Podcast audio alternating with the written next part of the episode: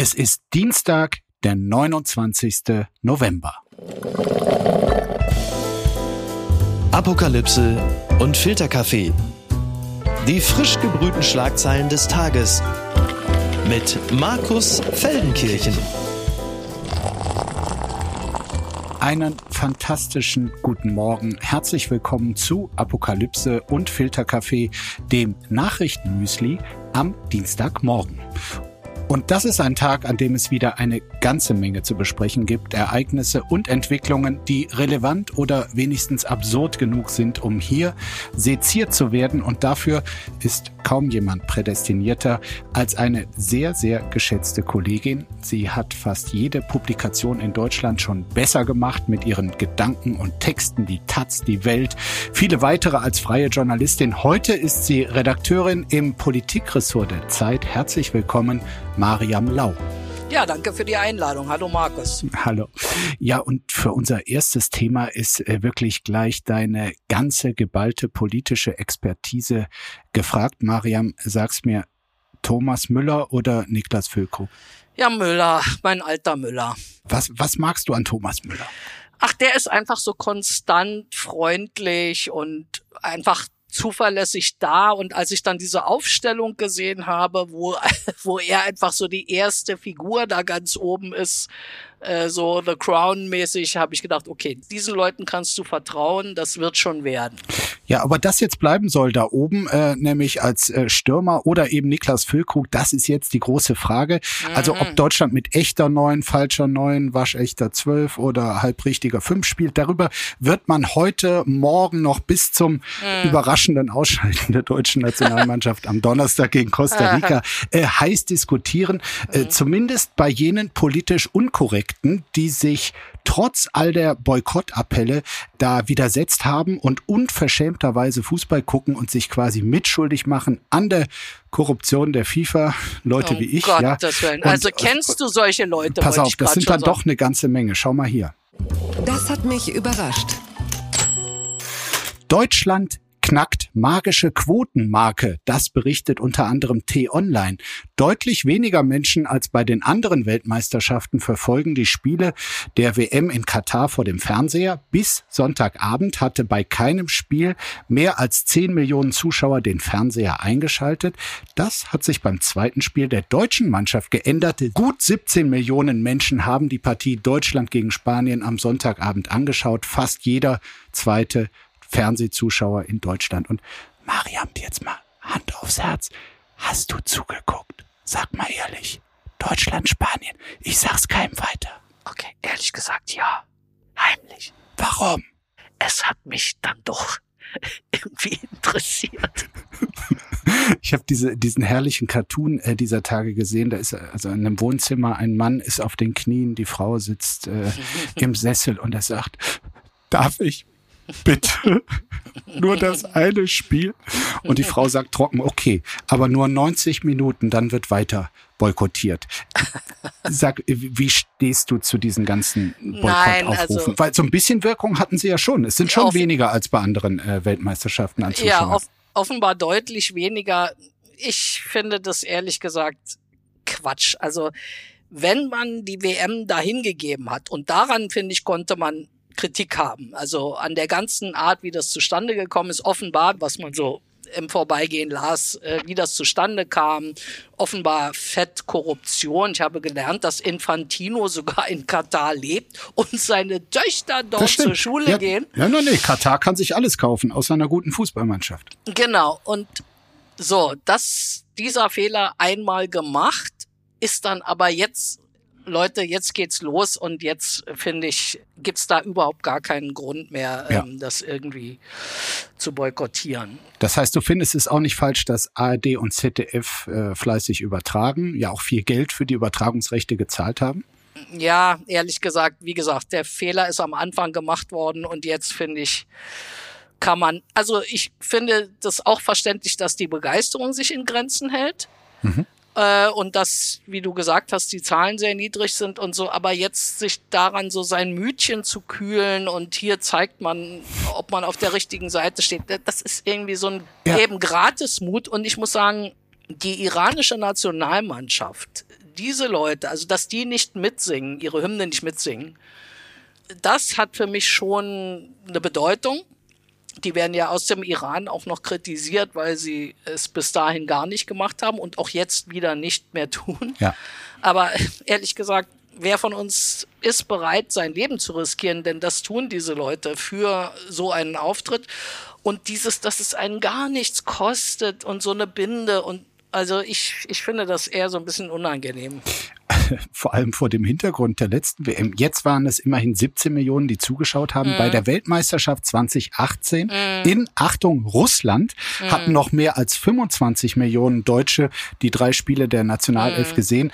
Da gab es ja zum Glück äh, keinen Anlass zum ja. Prozess. Das fand ja damals in einer lupenreinen Demokratie statt. Und genau. äh, Russland hatte sich ja da allenfalls mal die süße kleine Krim einverleibt. Da konnte ja mhm. keiner wissen, dass es irgendwas Boykott würde. Kann man ja wohl beim besten Willen nichts dagegen haben. Nee. Ich fand auch interessant, dass offenbar die Stimmung bei der WM in Argentinien, wo ja Leute unweit des Stadions gefoltert und, und äh, was weiß ich, 78, ja. Mhm. ja, da die Stimmung sowohl unter den Spielern als auch unter den Zuschauern noch komplett anders gewesen ist. So im Sinne von, äh, pf, Moment mal, das geht uns ja gar nichts an. Also ich will das jetzt auch nicht so abtun. Mhm. Ich finde es auch beeindruckend, dass so viele Leute sich darüber Gedanken machen, ist das jetzt okay oder nicht oder so. Also wir sind da ganz eindeutig empfindlicher geworden und das ist gut so.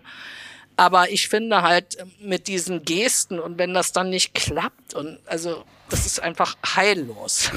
Weißt du, was mich auch noch äh, sehr irritiert hat äh, beim Fußballschauen? Diese penetrante Werbung. Erst gestern mm. wieder in der ARD zu sehen. Das geht so Besuche Saudi-Arabien.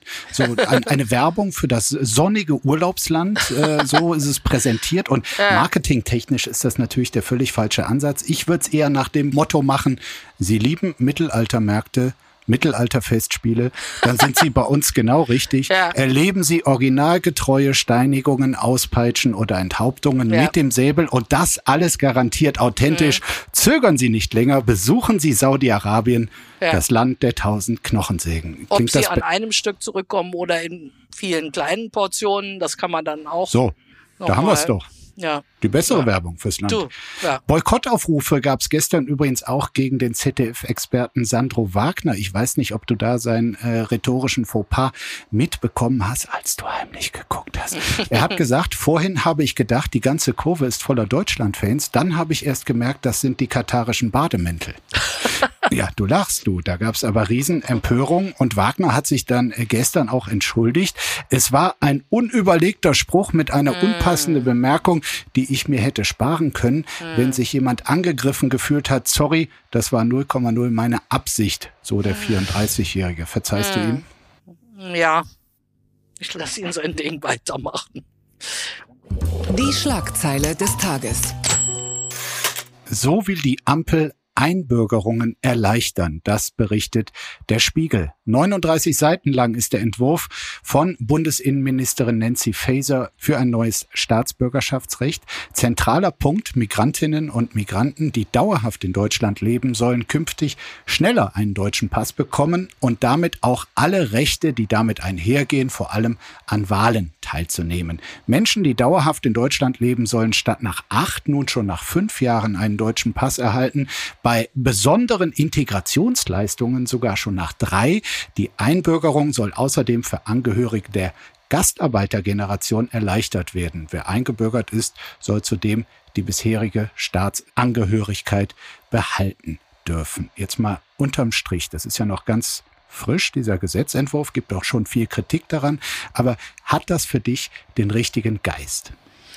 Also, dass man besondere Integrationsleistungen irgendwie honoriert, finde ich nicht verkehrt und ich finde auch echt überfällig, dass es mal so eine Geste an die Gastarbeitergeneration gibt. Vielen Dank und nicht einfach irgendwie tätschel, tätschel, sondern ohne euch hätte das alles so nicht geklappt. Ja.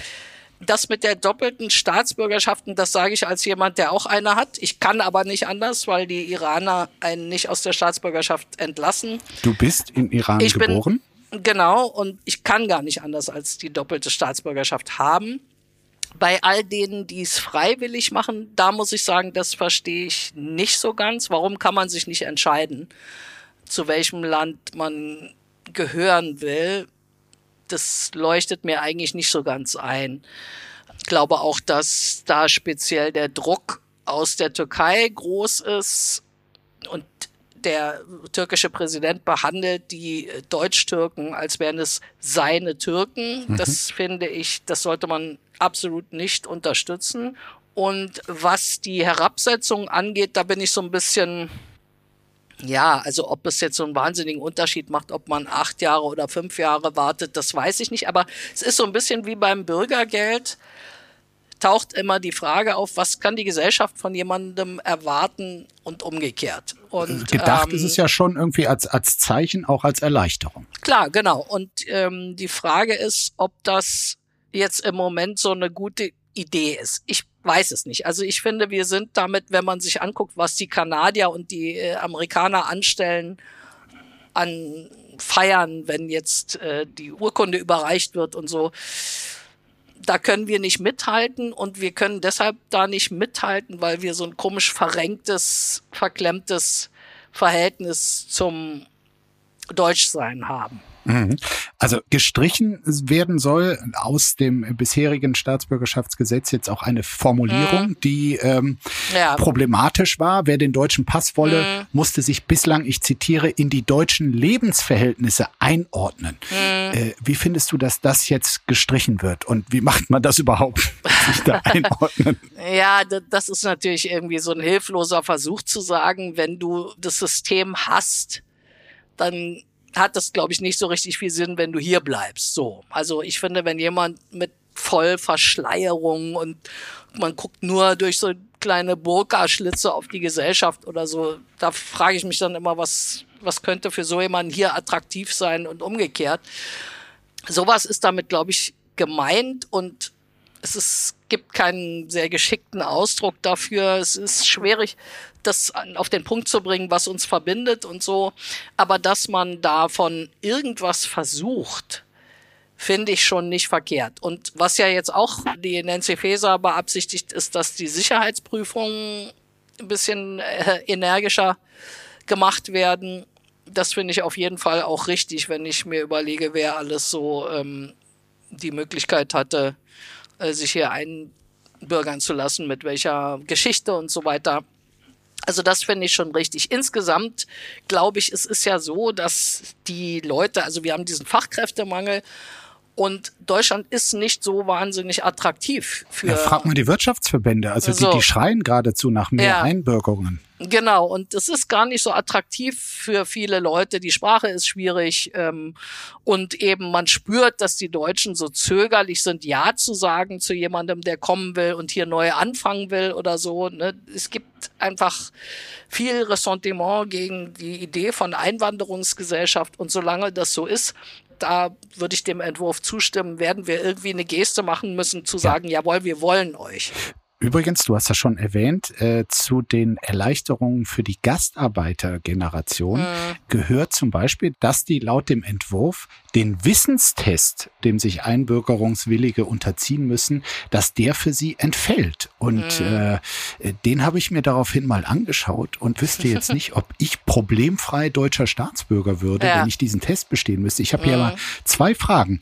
Äh, wie viele Mitgliedstaaten hat die EU heute? 21, 23, 25 oder 27? 27. Sehr gut. Wofür steht die Abkürzung SPD? Sozialistische Partei Deutschland, Sozialpolitische Partei Deutschland, Sozialdemokratische Partei Deutschland, Sozialgerechte Partei Deutschland mm. oder Scholz Partei Deutschland? Mm. Nein, der da komme ich schon ins mir. Grübeln. Ja, genau. Ja. Mm. ja, ja, also es sind nicht so äh, leichte Fragen. Äh, du hast schon angedeutet, es gibt viel Kritik. Kritik von der CSU, selbstverständlich, von der CDU auch nicht überraschend, aber auch von der FDP schon eher. Äh, die Union warnt, man dürfe die deutsche Staatsbürgerschaft nicht verramschen. Generell gibt's dort jetzt bei der Union doch auch viele Bewerber um die Roland Koch Gedächtnismedaille. Wo kann man hier mhm. gegen Ausländer unterschreiben? Aber wie gesagt, auch die FDP, ihr Generalsekretär äh, Girzarei äh, sagte der Rheinischen Post, jetzt ist nicht der Zeitpunkt für eine Vereinfachung des Staatsbürgerschaftsrechts. Mhm. Es gibt bisher keinerlei Fortschritte bei der Rückführung und Bekämpfung der illegalen Migration. Ist das jetzt so eine neue taktische Achse zwischen FDP, Teil der Bundesregierung, und der Union, größte Oppositionspartei, gegen Rot-Grün? Es gibt eine neue schwarz-gelbe Liaison. Wir haben ja schon drüber gesprochen, anlässlich der Debatte um das Bürgergeld. Dann, glaube ich, kommt immer wieder bei, wenn es um die Schuldenbremse geht oder die generelle Frage, wie geht man jetzt an den Haushalt ran, die schwarze Null und so weiter. Da ziehen die einfach an einem Strang so. Und das ist für die FDP ganz geschickt, weil sie damit natürlich ihre Ampelpartner so ein bisschen disziplinieren kann. Ja. Wir sind nicht auf euch angewiesen. Umgekehrt. Schaut mal, da gibt's noch genau. den Markus und den Friedrich. genau. Können wir ganz prima mit und ja. so. In Wirklichkeit hört man eben auch aus FDP-Kreisen, dass die ehrlich gesagt nicht damit rechnen, beziehungsweise wissen, dass Olaf Scholz einzige Regierungsoption ist, die Ampel. Und umgekehrt aber, da es für Schwarz-Gelb in absehbarer Zeit nicht reichen wird, ist es für die FDP eigentlich ähnlich. Die einzigen, die eine echte Alternative hätten mit der Union, sind die Grünen. Und da ist es dann auch nicht so verwunderlich, dass es die Grünen sind, die äh, sowohl Merz als auch Söder derzeit zum Hauptfeind erkoren haben. Warum ist das dann nicht verwunderlich? Naja, weil die Grünen haben Alternativen, FDP und SPD eigentlich nicht. Aber ideologisch, das ist eben das, worüber wir gerade sprachen, sind FDP und CDU in vielem halt sehr nah beieinander dran. In anderen Sachen ist ehrlich gesagt ein Riesenabstand. Also alles, was Gesellschaftspolitik ist, und da werden wir noch viel erleben in dieser Legislaturperiode. Ich sage nur Selbstbestimmungsgesetz, äh, Eizellspende, Abtreibung aus dem Strafrecht und, und, und. Da, da hört es dann schon wieder auf mit deiner schwarz-gelben Achse, die ja, du hier. Die ich hier euch unterjubeln wollte. Aber ich meine, das ist halt, hält die Sache ja lebendig. Ich finde ehrlich gesagt, dass das auch der Charme der Ampel war, zu sagen, also bevor der Ukraine-Krieg anfing, die Energiewende, die deren zentrales Projekt war, das ist nicht nur eine linke Sache. Hier ist eine bürgerliche Partei dabei und das ist auch gut so, weil es geht nicht um ein linkes Projekt oder so. Verlierer des Tages. Sozialer Wohnungsbau droht einzubrechen. Das berichtet das ZDF. Kommunen und Wohnungswirtschaft warnen vor einem dramatischen Rückgang beim Neubau günstiger Miet- und Sozialwohnungen. Aufgrund steigender Zinsen und gestiegener Baukosten könnten bis zu 70 Prozent der eigentlich geplanten Bauprojekte in den nächsten Jahren nicht umgesetzt werden. Wenn die Bundesregierung wie vorgesehen jedes Jahr 400.000 neue Wohnungen bauen wolle, müsse sie die Förderung von einer Milliarde Euro auf 5 Milliarden erhöhen, erklärte Axel Gedaschko vom Spitzenverband der Wohnungswirtschaft. Sonst seien die Mieten auch für weite Teile der Mittelschicht nicht mehr bezahlbar. Es ist ja tatsächlich so, dass die steigenden Baukosten derzeit dazu führen, dass zahlreiche Neubauprojekte auf Eis gelegt werden, beziehungsweise äh, gar nicht erst begonnen werden. Die Folgen sind klar, weitere Wohnraumverknappung, gerade in Großstädten, Mietenanstieg. Das sind ja mal so richtig tolle Nachrichten, mhm. gerade auch zur Adventszeit. Total. Wer jetzt kein Haus hat, baut sich keins mehr. Ne? Ja. Also die 400.000 Wohnungen, die ja auch so ein Kernprojekt der Ampel waren. Das ist das, was Herr Scholz gesagt hat. Ich habe in Hamburg gebaut, ich werde auch im Bund bauen. Genau. Das steht echt in den Sternen und das ist natürlich alles so zum Verzweifeln so ein bisschen, dass diese ganzen Sachen, die sie vorhatten, also alles, was irgendwie Modernisierung und konstruktiv, also es stimmt nicht. Es gibt ja schon noch Projekte, die sie weiterverfolgen können. Aber das zum Beispiel, ich glaube realistischerweise, es wird nicht gehen, auch weil die Fachkräfte fehlen, um das zu machen. Die Maurer und ja was nicht alles. Und ich meine, mit dieser Bauoffensive sollte ja etwas ausgeglichen werden. Also wirklich ein Versäumnis der Vergangenheit. Eine der größten Sünden der Vergangenheit mm. ist zumindest für mich persönlich, dass mm. der soziale Wohnungsbau so vernachlässigt wurde, dass so viel auch privatisiert wurde von Kommunen wie Berlin hier. Grüße an Wovi und vor allem an Sarrazin. Also was für ein Lurch. Und ich frage mich dann doch, äh, da es dann am Ende doch immer auch eine Geldfrage ist. Du mhm. hast äh, zu Recht darauf hingewiesen, auch die Arbeiter sind knapp. Aber ich meine, wenn wir 100 Milliarden Sondervermögen für die verrostete Bundeswehr haben, warum dann nicht für würdiges Wohnen? Oder ist dir das jetzt so radikal gedacht? Na, radikal nicht, aber ich finde es absolut falsch, es gegeneinander auszuspielen. Die Bundeswehr ist ja nicht irgendwie so ein Luxusprojekt, wie wir jetzt sehen, sondern, also frag mal einen Ukrainer, was er glaubt, was akut wichtiger ist. Und wir sind jetzt nicht so direkt angegriffen wie die Ukrainer, aber wir sind, wie man im feministischen Diskurs immer sagt, mitgemeint. Und deswegen finde ich es absolut schäbig, wie die Bundeswehr auf den Hund gekommen ist. Das liegt an ganz vielem, aber ein bisschen auch an dem, was wir vorhin hatten bei der Staatsbürgerschaft. Welches Verhältnis haben wir eigentlich zu der Nation? Ne? Also vor wenigen Jahren noch waren öffentliche Gelöbnisse für die Bundeswehr undenkbar, weil alle sofort gekreischt haben, Militarismus, Nationalismus und so weiter. Jetzt sehen wir, was für ein unfasslicher Quatsch das war. Also ich finde jedenfalls, es ist nicht zu übersehen. Apropos verrostete Bundeswehr, das bringt uns gleich zum nächsten Thema. Ganz genau. Das gibt's doch gar nicht. Alle, alle, das berichtet Deine Zeit. Der Bundeswehr fehlt es auch noch an Munition. Deswegen haben sich am Montagabend hochrangige Berater von Olaf Scholz, Staatssekretäre aus verschiedenen Ministerien und Vertreter der Rüstungsindustrie im Kanzleramt zu einem Munitionsgipfel getroffen.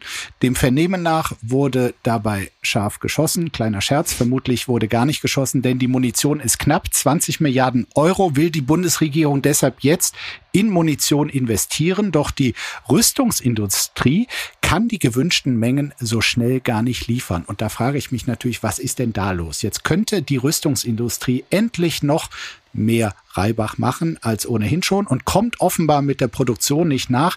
Da hat noch jemand diese ominöse Zeitenwende offenbar nicht kommen sehen. Hm.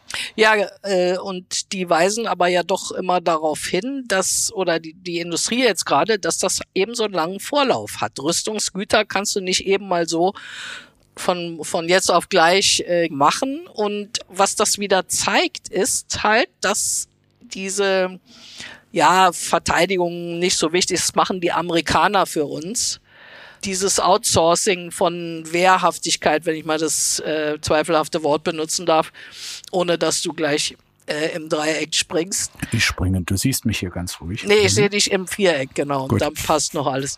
Ähm, diese Wehrhaftigkeit ist eben schon seit Jahren oder Jahrzehnten auch unter äh, Aufsicht der Union vernachlässigt worden. Und das Resultat sehen wir jetzt. Und ich habe so ein bisschen Angst, also für uns, wir stehen ja jetzt noch nicht unter Beschuss aber wir können eben auch der Ukraine nicht mehr liefern jetzt aktuell. Und bei denen kommt es jetzt echt drauf an. Und die müssen die Schweizer bitten, ihnen was zu liefern. Und die Schweizer sagen, sie sind neutral und äh, können leider nicht. Ja, das ist ja zum Beispiel beim Gepard-Panzer, für den sich Deutschland ja auch hat feiern lassen, dass er dort jetzt in der Ukraine ist. Also die Schweizer wollen nicht. Mhm. Und da ist es halt so, dass, dass jetzt die Ukrainer diese Panzer aus Deutschland haben, aber äh, fast keine Munition mehr ja. dafür. Und ähm, das ist natürlich dann nicht äh, Sinn der Sache. Da hätte man manche Lieferungen auch lassen können. Mhm. In dem Zeitartikel äh, gibt es wirklich einen interessanten Absatz, da hätte ich fast lachen müssen, wenn es nicht auch traurig wäre. Man müsse sagen, Zitat, dass wir keine vernünftige Rüstungsindustrie haben, sagte Wolfgang Schmidt, Chef des Bundeskanzleramtes, am Donnerstag bei der Veranstaltung die Zeitenwende on Tour. Klingt so, als sei Olaf Scholz mit seinen Jungs da ja. auf dem Konzert gig. Das ist mehr so Manufaktur, so Schmidt weiter. Sehr liebevoll zusammengestellt und auch zu entsprechenden Preisen. Ähm, Meinte er Manufaktum? Manufaktur steht hier in der Zeit, ja. aber ich denke, also so quasi so, wo man mit viel Liebe die ein genau. oder andere Patrone zusammenbaut, aber ja. es auch nicht übertreibt mit mhm. der Massenproduktion. Ja es gibt sie noch die guten Dinge, ist doch die, das Motto von Manufaktum. Ne? Jetzt gibt's die guten Dinge nicht mehr. Und neulich habe ich beim Kollegen Peter Carstens in der FAZ gelesen, dass Frau Lamprecht, ich, ich hoffe, ich liege jetzt nicht daneben, aber ich meine, er hätte geschrieben, dass Frau Lamprecht noch nicht einen einzigen Auftrag für das 100 Milliarden Paket tatsächlich losgeschickt hat. Ich kann es gar nicht glauben, aber. Deshalb wahrscheinlich auch gestern dieser Gipfel, dass Ja, da mal ein bisschen Feuer gemacht wird. Hui. Äh, genau. Ja. Aber äh, immerhin, äh, die Firma Rheinmetall spricht von einem, ich zitiere, stark wachsenden Marktsegment der Artillerie- und Mörsermunition. Das sind Super. Die Nachrichten aus dem Herbst 2022. Die Auswirkungen für die Ukraine, auf die hast du zu Recht hingewiesen. Und wir schauen ein Land weiter, in der die Situation auch sehr fragil zu sein scheint. Endgültig zu weit gegangen. China in der Covid-Falle. Wie gefährlich sind die Proteste für Xi Jinping? Das fragt sich der Tagesspiegel. Die Proteste gegen die Null-Covid-Strategie von Xi Jinping sind zur bisher größten Krise des Parteichefs geworden. In mehreren Landesteilen in China gehen seit Freitag Menschen auf die Straße, um gegen die harten Lockdowns und strengen Corona-Maßnahmen zu demonstrieren. Die Demonstranten richten sich auch gegen den Parteichef selbst. Am Montag erreichte die Infektionszahl in China erneut einen Höchststand. Das Problem dabei, bisher gibt es in der Bevölkerung nur wenig Immunität gegen das Coronavirus. Auch die chinesischen Impfstoffe sind schwächer als die westlichen. Ja, ich meine, man kann wohl mit Fug und Recht sagen, Xi Jinping, der bis vor kurzem noch allmächtig erschien, also wirklich, ich denk nur an diese schauerlich gruselige Geste, als er seinen Vorgänger Hu Jintao Ja. aus dieser Versammlung des Volkskongresses regelrecht abführen ließ, Total. als Mhm. Demonstration seiner Macht, als Zeichen, hier ist ein neues, noch diktatorischeres Zeitalter. Mhm. Äh, warum hat der nun sein Volk unterschätzt? das übersehen. Aber ist das nicht irre? Also wie wir ja auch das total falsch eingeschätzt haben. Also ich hätte immer gedacht, mit dieser Überwachungstechnik, du hast ja das Gefühl, die können schon Gedanken lesen. ja, absolut. Die können die auch. schon die Idee einer Revolte in deinem Hirn äh, hunderte von Kilometern weit entstehen sehen, dass denen nicht klar geworden ist, was sie da unter den Fingern haben.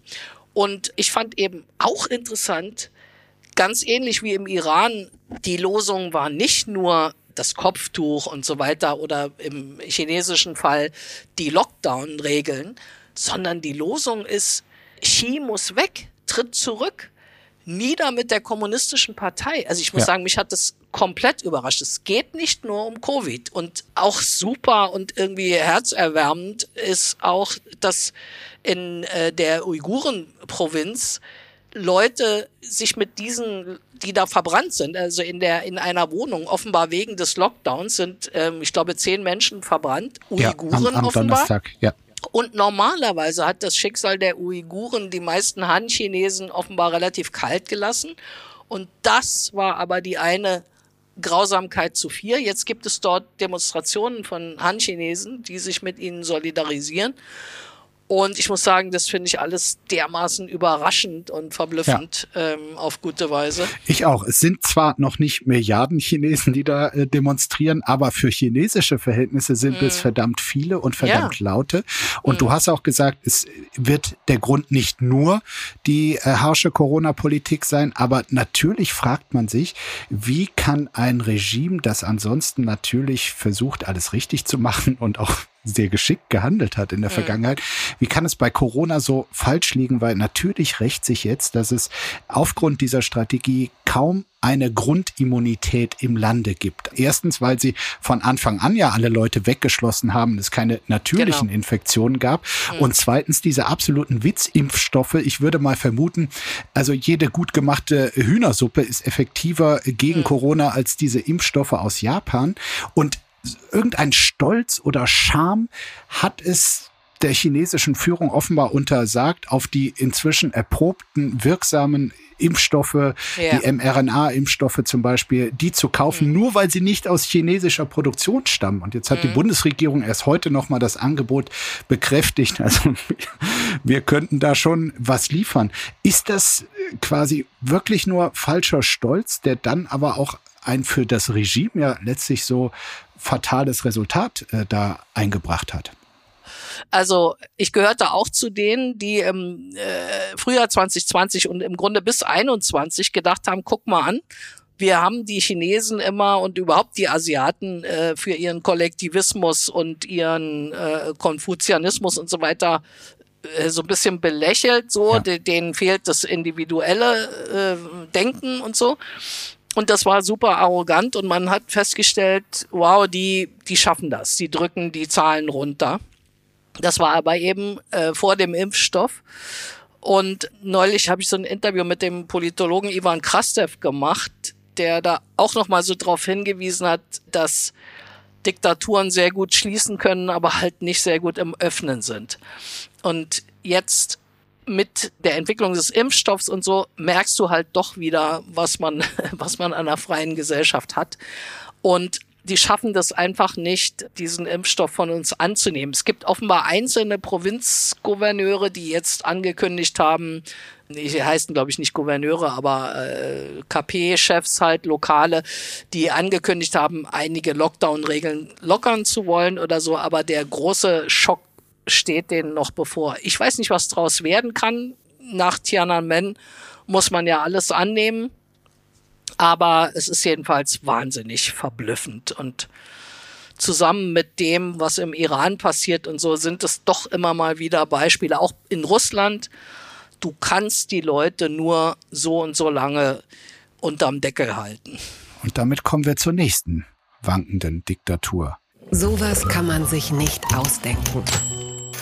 Iran bestellt deutschen Botschafter ein, das berichtet die Tagesschau. Ja, vergangene Woche hat Deutschland ja zusammen mit Island im UN-Menschenrechtsrat eine Resolution eingebracht, die eine unabhängige Untersuchung der Gewalt gegen Protestierende im Iran fordert. Die Resolution wurde übrigens nur knapp äh, mit 25 von 47 Stimmen angenommen, hat natürlich keine realistische Chance, äh, dass äh, da jetzt wirklich unabhängige Untersuchungen zumindest vorerst äh, angestellt werden. Als Reaktion aber hat der Iran am Montag den deutschen Botschafter in Teheran einbestellt. Die iranische Regierung wirft Deutschland, ich zitiere, Interventionismus und haltlose Aussagen vor. Wie sehr verwundert dich das? Äh, ich meine, haltlose Aussagen. Nicht so wirklich. Also nee. das ist halt der übliche Versuch, einzuschüchtern, zu drohen und so weiter. Und die Drohung, die im Hintergrund von dieser Art äh, Manöver steht, ist immer, wir reden mit euch nicht mehr über das Atomabkommen. Mein Eindruck ist, dass das Auswärtige Amt da sehr, sehr starke Rücksicht noch drauf nimmt auf diese Idee, als könnte man jetzt mit diesem Regime noch solche Art von Abkommen machen. Da glaube ich nicht mehr dran, aber im AA glauben sie daran. Und ähm, insofern sind diese Sachen, wir haben euren Botschafter einbestellt, das sind immer so kleine Steinchen, die man auf den Tisch legt in einer Schachpartie, ne, wo dann Verhandlungsmasse anfällt. Aber allein diese Dummdreistigkeit, die muss man sich doch mal trauen. Also sie protestieren dagegen, also gegen dieses Ansinnen, dass es da überhaupt was Untersuchungswürdiges gäbe, so nach dem Motto, Achtung, Achtung, hier sprechen Ihre Mullers, bitte gehen Sie weiter, es gibt keine Gewalt gegen Demonstrierende, es gibt hier nichts zu sehen. Die wissen doch selbst, dass sie quasi längst in dieser Hinsicht zumindest überführt sind. Dafür gibt es die ganzen Berichte von NGOs, dafür gibt es die ganzen Videos, die auf Social Media dankenswerterweise kursieren. Wie kann man sich selbst so blöd stellen, dass man so tut, als gäbe es überhaupt nichts zu bereden? Ja, aber das ist so ein bisschen wie mit der unbefleckten Empfängnis bei den Katholiken. Alle wissen, dass unheimlich viele Jugendliche Heroin und Kokain und so weiter solange du auf der Straße ordentlich gekleidet bist, ist alles okay. Also man kann sich den Zynismus im Leben der Menschen äh, nicht groß genug vorstellen. Du musst irgendwelche Bekundungen abgeben durch deine Körperhaltung, durch deine Verkleidung und so weiter. Und was du eigentlich denkst und ob du wirklich glaubst, es ist alles vollkommen scheißegal. Und jeder weiß, dass die Kräfte, auf die das System sich stützt, die äh, sogenannten Revolutionswächter, dass die alle wirtschaftlich sehr stark profitieren von diesem System. Die Korruption ist fast so schlimm wie in Russland oder vielleicht noch ein bisschen schlimmer oder jedenfalls macht es keinen Unterschied. Und Korruption und Lüge und Zynismus und so weiter, das ist halt einfach der schmutzige Unterbauch dieses Systems. Ich habe es eben erwähnt, du hast eine persönliche Verbindung. Du bist äh, im Iran geboren. Deine Familie ist dann auch aus äh, Flucht vor den Mullahs äh, irgendwann hat das Land äh, verlassen. Was glaubst du, was wird aus dieser Revolution? Also ich glaube, es gibt kein Zurück mehr.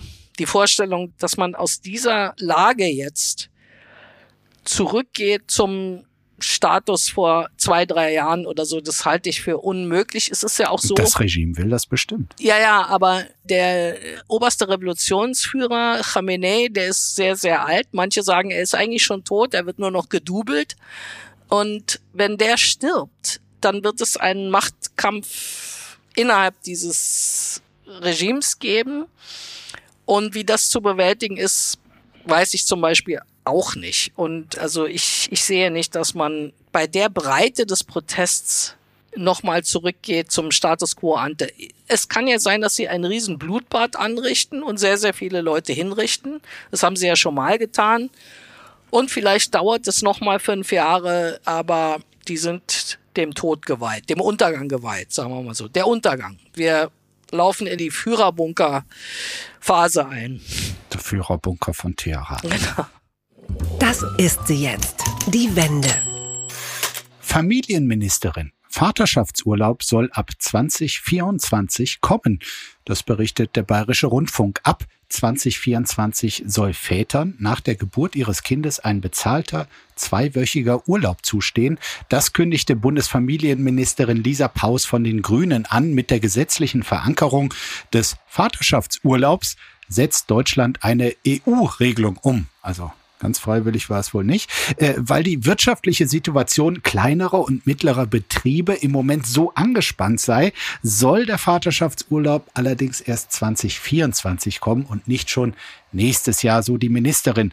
Ja, ich meine, ich habe es nachgeguckt, bislang haben Väter Anspruch auf ein bis zwei Tage bezahlten Sonderurlaub rund um die Geburt, allerdings nur dann, wenn am Tag der Geburt auch gearbeitet wurde.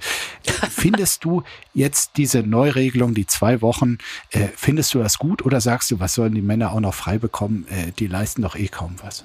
Äh, nee, so würde ich da jetzt nicht rangehen. Also es ist schon sehr schön, selbst wenn ein Mann gar nichts leistet, ist es schon schön, wenn man mit einem Neugeborenen nicht ganz alleine ist. Also äh, das ist schon super. Und nö, also ich finde, wenn man Väter irgendwie ermutigen kann, die meisten wollen es ja auch. ja, ja, es haben zunehmend, sagen wir mal, freiwillig Urlaub genommen, äh, ja. weil sie es einfach wollten genau. und äh, unbezahlt. Aber genau. das ist jetzt natürlich ein anderer staatlicher Anreiz. Ja, ja, also ich finde alles gut, was irgendwie sagt, äh, macht es, es macht Spaß, man erlebt eine wichtige Zeit, eine schöne Zeit und gönnt euch das. Aber erst ab 2024. Ja, ja, ja. Let's not get carried away. Man soll nichts überstürzen. Entzauberte Scheinriesen. E-Scooter-Verleihern droht Verbot in Paris. Das berichtet ebenso der Spiegel. Die Pariser sind von den 15.000 E-Scootern in ihrer Stadt genervt. Vor allem Unfälle mit Scootern auf Straßen und Gehwegen herumliegende Roller und die Missachtung der Verkehrsregeln durch die Nutzer von E-Scootern haben diese in Verruf gebracht. Im Februar 2023 läuft die Lizenz für die drei Anbieter der Scooter in Paris aus. Ob diese dann noch einmal verlängert wird, das steht bisher nicht fest. Um einem Verbot zu umgehen, wollen diese drei Anbieter nun selbst ihre Regeln verschärfen. Zum Beispiel, wer einen Scooter ausleiht, muss seit Montag auch seinen Ausweis einscannen. Außerdem soll das Personal verdoppelt werden, das auf Straßen und Gehwegen herumliegende Scooter einsammelt. Äh, Mariam, jetzt nochmal Hand aufs Herz. Wie oft sieht man dich auf Elektrorollern durch die Stadtgondeln? Überhaupt gar nie, weil ich nämlich auf einem Elektrofahrrad durch die Stadt gondle und zwar in einem Tempo, das mich sehr erfreut und so weiter. Ich habe ganz tolle Gänge, die heißen dann irgendwie Turbo oder Sport. Sport. Sport. Mit CH. Gertrud macht gerne Sport wie der Rheinländer sagt. Genau, Und, wieder. Äh, genau. Nee, das freut mich für dich. Das ist auch eine super Alternative. Aber was hältst du von der Idee eines äh, Scooterverbots? Naja, Verbot. Also mich nervt es das auch, dass die Dinger überall rumliegen, ehrlich gestanden. Und wenn man als Spaziergängerin auf sein Handy guckt und hat nicht aufgepasst, dann pff, Tadaut, Hüftbruch, Oberschenkel, Halsbruch und Adieu und so weiter. Nee, also ähm, ich bin also dafür, dass die Leute äh, da mehr ermutigt werden, sich an die Regeln zu halten. Ob man dieses schöne Erwachsenenspielzeug deshalb gleich verbieten muss, weiß ich auch nicht. Also ich wäre auch dagegen schon allein, weil ich dann nicht mehr Jasmin Mbarek auf dem Roller sehen könnte, die ah. wirklich eleganteste E-Rollerfahrerin, ja. die ich gesehen habe. Niemand sieht da galanter ja. auf diesen ja eigentlich sehr ungalanten Dingern aus als sie, aber muss auch persönlich gestehen, ich fahre äh, selbst sehr gerne. Für mich hat sich das Stadtleben auch wirklich diese Dinge angenehmer gemacht. Die mhm. Großstadt ist regelrecht zusammengeschrumpft, weil alles so unkomplizierter ist. Aber mhm. natürlich ist es ein Problem, wenn die Dinger rücksichtslos geparkt ja, werden und ja. äh, einfach auf den Gehweg geschmissen. Aber Markus, hast du eine Handtasche? Nein. Ja, das ist halt ich finde, wenn man Handtaschen hat, dann ist das schon mal schlecht mit den Dingern. Vielleicht ist das jetzt die Anregung, die wir den äh, ganzen Betreibern mit auf den Weg geben. Ja. Es schafft ein Fach für die Handtaschen. Ja. Und äh, die Dinger sind sofort äh, doppelt so akzeptiert wie bisher. So ist es. Denn wenn die Frauen erstmal in großem Stil fahren und bei denen hängt es, glaube ich, oft an der scheiß Handtasche, dann reden wir über ganz andere Dimensionen, über Ach, eine Bewegung. Da haben wir die ganze Zeit nach den Lösungen für die großen weltpolitischen Fragen äh, gesucht, ja. äh, waren mäßig erfolgreich, aber jetzt zum Schluss beim E-Roller. Da Ach, kommt doch noch eine gute Idee bei rum. Vielen Dank. Vielen Dank, liebe Mariam. Das hat große Freude gemacht. Äh, schön, dass du Zeit für mich und uns heute hattest und äh, ich wünsche dir einen wundervollen gemacht. Tag. Mir auch. Ja, dir auch. Alles Gute. Bis bald. Ciao. Tschüss. Apokalypse und Filtercafé ist eine Studio Bummens Produktion mit freundlicher Unterstützung der Florida Entertainment. Redaktion Lena Fränking und Marie-Sophie Schiller. Executive Producer Tobias Baukage. Produktion Hanna Marahiel. Ton und Schnitt Niki Fränking. Stimme der Vernunft und unerreicht gute Sprecherin der Rubriken Bettina Rust.